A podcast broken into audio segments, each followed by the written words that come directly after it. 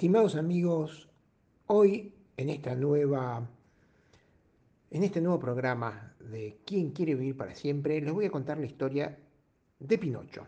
Pinocho que todos creemos que es una leyenda italiana, que después Disney eh, tomó con su imaginación y llevó, pero no, no, la historia de Pinocho está escrita por un eh, autor italiano llamado Carlo Collodi, que adoptó ese nombre en honor a un pueblo en el corazón de la Toscana, donde había pasado su infancia, su infancia y que de alguna forma refleja en la obra que le daría al autor una fama imperecedera. Eh, después de cursar sus estudios, hasta fue un seminario, pero la verdad que lo suyo no era el sacerdocio, a los 18 años Collodi empezó a trabajar en una librería y a los 20 escribía artículos en el periódico L'Italia Musicale y se desempeñó como crítico de arte, que fue muy, muy conocido en Italia en ese, en ese entonces.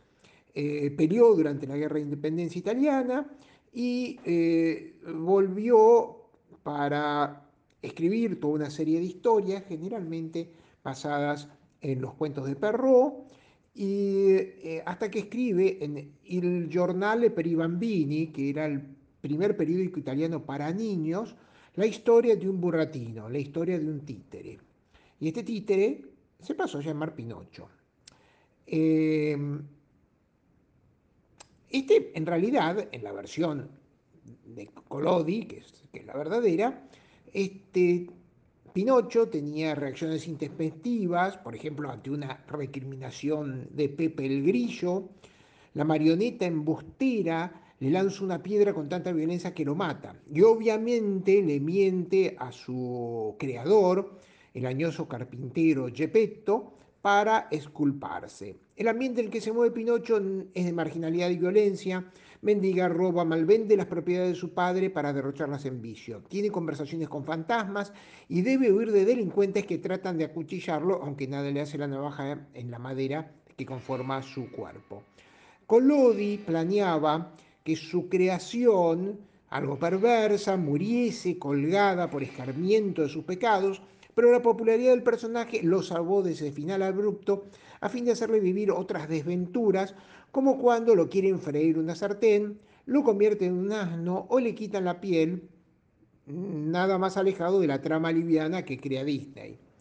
Eh, el productor norteamericano, justamente Disney, había durante la Primera Guerra Mundial, en donde se había desempeñado como, como, enfermero, había conocido los cuentos de los hermanos Grimm, de Perrault, eh, y eh, esos cuentos, las versiones originales que nosotros después conocemos a través de Disney, muestran al chico que la vida es cruel y el niño debe adaptarse a un medio hostil. En ese entonces, cuando los hermanos Grimm escriben la historia, o Perrault la suya, mismo Collodi, el lobo feroz existe, las brujas abundan, la naturaleza es cruel y no se puede confiar en nadie. Pinocho no es una excepción y el crecimiento exponencial de la nariz ante su tendencia a la mendacidad es la conclusión moralizante de un cuento didáctico. Eh, la conversión del muñeco a un niño real no estaba en el planteo original de la historia de Pinocho y, solo llega cuando el público clamó por un final feliz. Eh, Collodi, Carlo Lorenzini era su nombre, murió repentinamente en 1890 y a pesar de la enorme popularidad de su creación, pocos lo recuerdan como el creador de Pinocho. Ya le digo, la mayor parte piensan que es un cuento de Disney y menos autor como, una, como, como, como el autor de una extensa obra literaria. Mucha gente cree que la historia de la marioneta Mendaz es un cuento popular italiano o una obra edulcorada creada por una gran productora americana. Después de todo, de todo, Collodi no estaba tan equivocado en señalar a los lectores de Pinocho que a fin de cuentas el mundo es cruel e ingrato.